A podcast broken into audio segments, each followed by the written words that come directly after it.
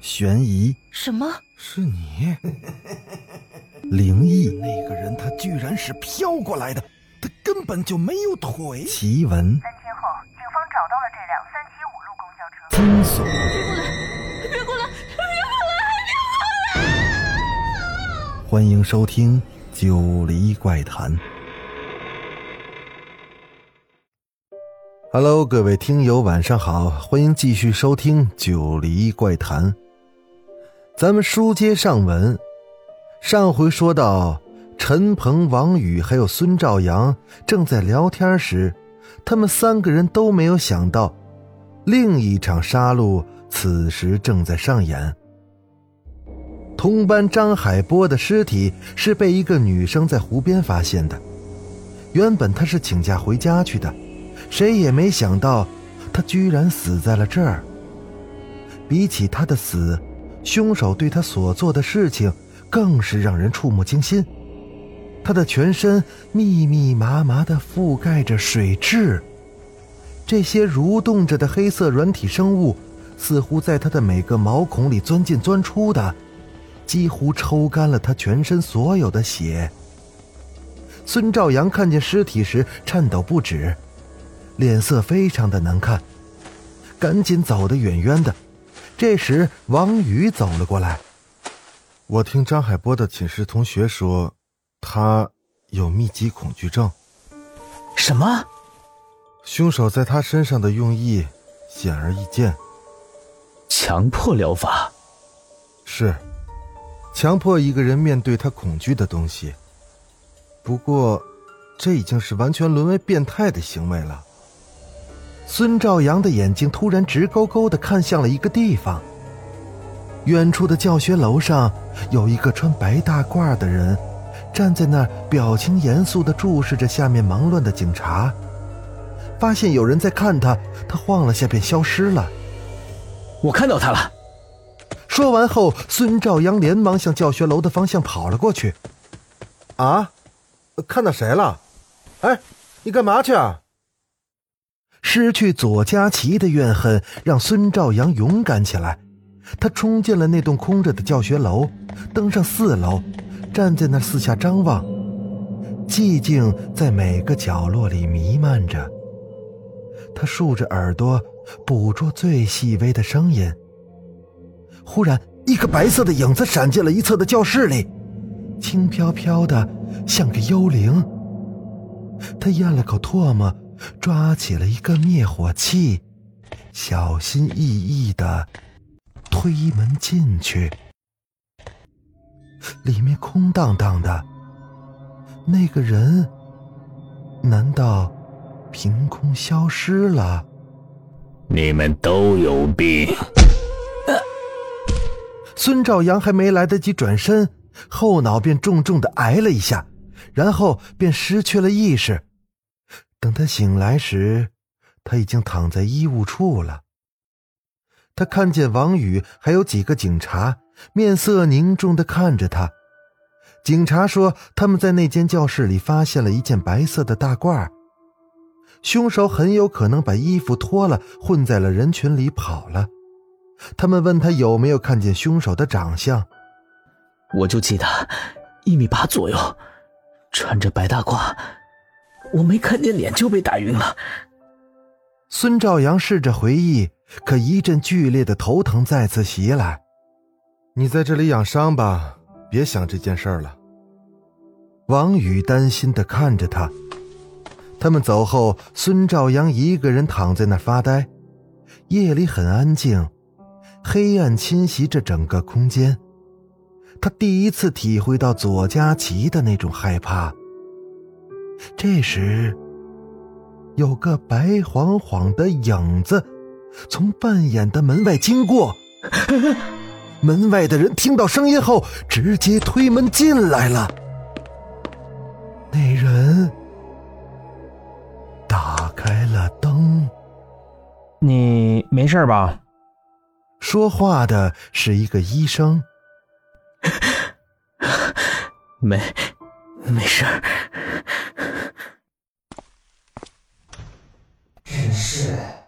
是，净遇上怪事这都准备下班呢。刚脱下来的白大褂，怎么又找不着了？真是见鬼了！白大褂不见了，孙兆阳的心里隐隐的感觉到了一股莫名的担忧。消失的白大褂后来出现在了陈鹏的尸体上。陈鹏被人杀了，裹在了一间教室的多媒体投影幕布里。第二天，那个班上课的时候，老师启动了多媒体，他便重重的摔了下来。被尸体的重量拉开的白色幕布上有几个血色的大字：“大家好。”我叫陈鹏。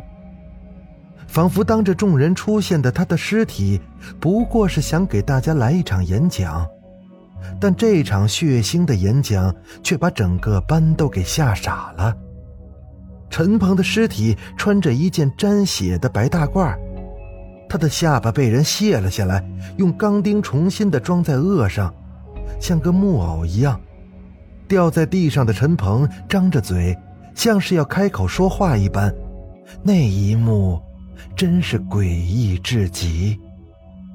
第三桩命案的发生，而且又是公然的发生在课堂里，在整个学校掀起了轩然大波。王宇跑到病房，把这件事情告诉孙兆阳时，他想到的第一个词就是“治疗”，又是治疗。陈鹏有社交恐惧症。所以，凶手别出心裁的安排了这个死法，让他在很多人面前露面。这家伙，真是病得不轻了。凶手到底是谁呀？谁知道呢？反正现在班里已经乱成一团了，很多人都是直接跑回家里去了。哎，对了，还有件新闻，不知道是谁报的警，辅导员被当成头号嫌疑人带走了。啊！连续死了三个人，我们看出来了，那别人也看出来了，所以就有人怀疑到他头上，这也不奇怪吧？嗯，确实。不对，孙兆阳突然一惊，呆呆的看着王宇。怎么了你？你没有发现很可疑的一件事吗？如果说凶手是辅导员，那程鹏应该是另一种死法才对。你还记得那天程鹏在寝室里和你说的话吧？他其实不是强迫症，而是社交恐惧症。这件事情你知我知，也许他的室友也知道。但如果辅导员是这个变态的话，他应该把程鹏当成强迫症去治疗的。唉，谁知道呢？王宇耸了耸肩，站起来往门口走去，但像是想起什么似的，又回过了头。哎，对了。我始终想不通，凶手为什么要把这里的白大褂偷去给陈鹏穿上呢？你怎么知道白大褂失踪了？孙兆阳猛然一颤，他盯着王宇的脸。王宇慢慢的关上了门，插上了插销，再转过脸时，已经完全变了一副神情，因为。我亲眼看见了，你看见了？可能吧！昨晚那个医生找白大褂的时候，明明已经是深夜，你怎么可能亲眼看见？难道？孙兆阳猛然警觉起来，王宇的笑容显得很怪异，变得不像他了。孙兆阳已经嗅到了一些不对劲儿的味道，他一翻身跳下了床，鞋都没穿就扑向了门把手。这时，王宇抓起了旁边的花瓶，对着他的后脑重击了一下。孙兆阳瞬间的倒在了地上。他艰难的用手撑着身体向后移动，他不敢相信的盯着王宇的脸：“你，你到底是……哼，别装了，你才是凶手呢！你，你说什么？”我说你才是凶手，王宇步步紧逼，或者说，只有你是凶手，一切才说得通。我完全听不懂你在说什么。那我们就慢慢聊。最开始让我起疑的是左佳琪死亡的地点。他明明怕黑，为什么会约你在那个空荡荡的教学楼里见面？明明陈鹏看见他被怪人追赶，他在东教学楼遇见怪人，为什么还坚持在那和你约会呢？这不是很可疑吗？所以真实的情况是这样的：那天并不是他约的你，而是你约了他。至于为什么他会答应见你这个前男友，我猜，你是用了另一重身份，也就是你那个宅男情敌。其实你们分手后，你一直耿耿于怀，换了手机和 QQ，在网上跟他聊天，看见他对你假扮的陌生人这么有好感，你说不出的难过。这些算是我的猜想。那天。你就是用了这重身份约他在东教学楼见面的，而这次见面就是为了杀他。那天他逃离了那个怪人的追赶，遇见了你，你把他骗进了教学楼杀死，然后用准备好的工具制造了那一幕，再装作第一发现者的身份报了警。原本这场古怪的杀人案是很难被识破的，而且你还设了个迷局。那就是张海波，你把准备回家的张海波拦在路上打昏了，把他拖到了河边，把准备好的水蛭倒在他身上。我猜你完成了这件事的时间，就是左佳琪出事后的三天里。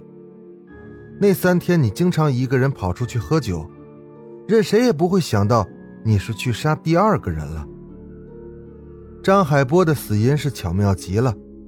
他的死法一方面伪造了替他治疗密集恐惧症的假象，另一方面，水蛭吸光了他的血，而尸体又泡在河边，死亡的时间很难界定。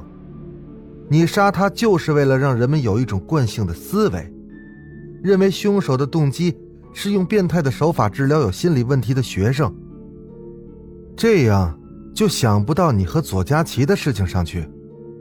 原本这个计划巧妙到了极点，但你也没想到，居然出现了陈鹏的证词和那个怪人。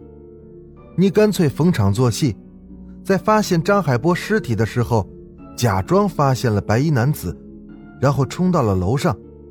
那栋楼明明只有一个出口，他怎么逃跑的？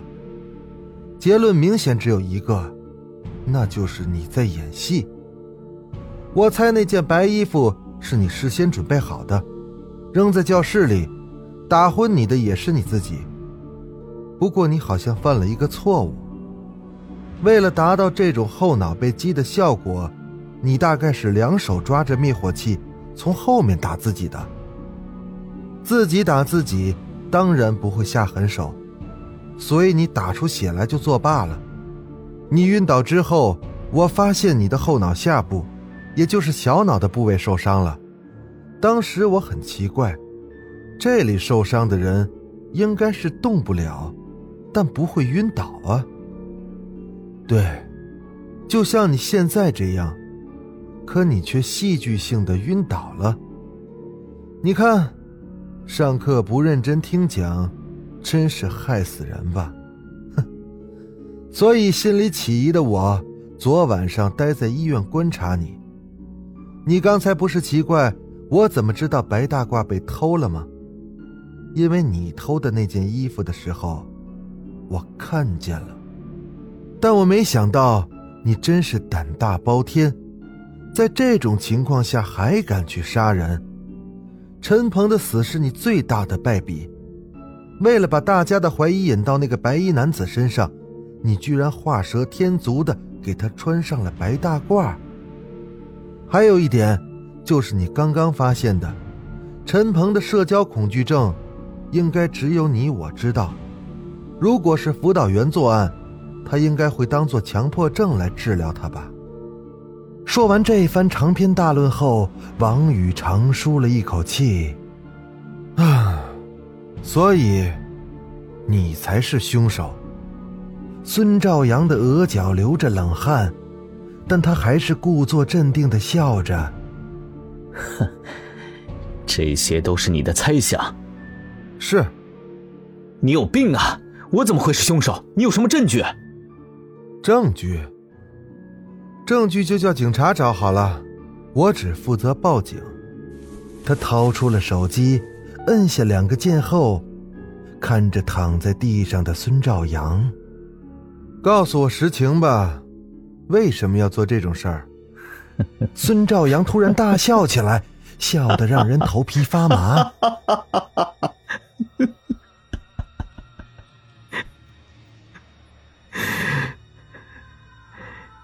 你过来，我告诉你。当王宇靠近他时，他猛地用脑袋把王宇撞开，拉开了门，疯狂的跑了出去。孙兆阳一路上撞开了几个目瞪口呆的医生和护士，就这么跌跌撞撞的冲了出去。王宇确实什么都猜中了，但唯独说错了一件事。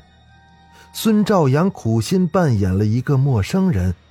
只是为了让左佳琪回心转意，但那天见面时，左佳琪却给了他一巴掌。自尊心受挫的他一怒之下的掐死了左佳琪。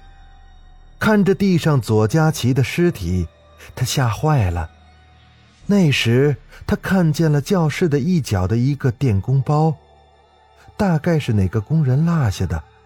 所以他才想到了那个计划。他万万没想到，杀一个人就像撒了一个谎。为了掩饰他，他必须不停的杀人，才能圆这个弥天大谎。他也万万没想到，就在他快成功的时候，这个他最好的室友识破了他。孙兆阳恍恍惚惚的跑了一会儿。在经过一楼电梯时，一个白色的影子突然从里面窜了出来，一把将他拖了进去。电梯箱里，对方紧紧的捂住了他的口鼻，那双手结实的像钳子一样。嘘，别闹！你有病！你有病！得治！那个穿着白大褂、戴着黑框眼镜的人激动地对他说着，像一个身怀关切的医生。孙兆阳惊恐地看着对方，胸膛里传来了一阵强烈的窒息感。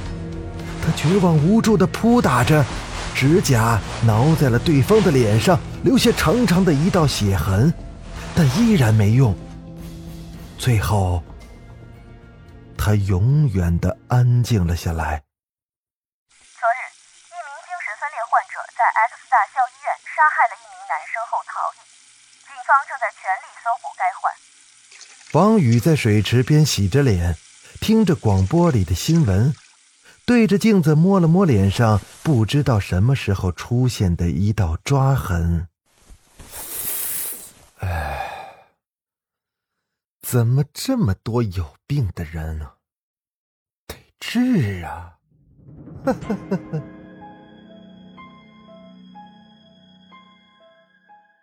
好了，故事讲到这就结束了。我是主播九黎香柳，咱们下个故事再见。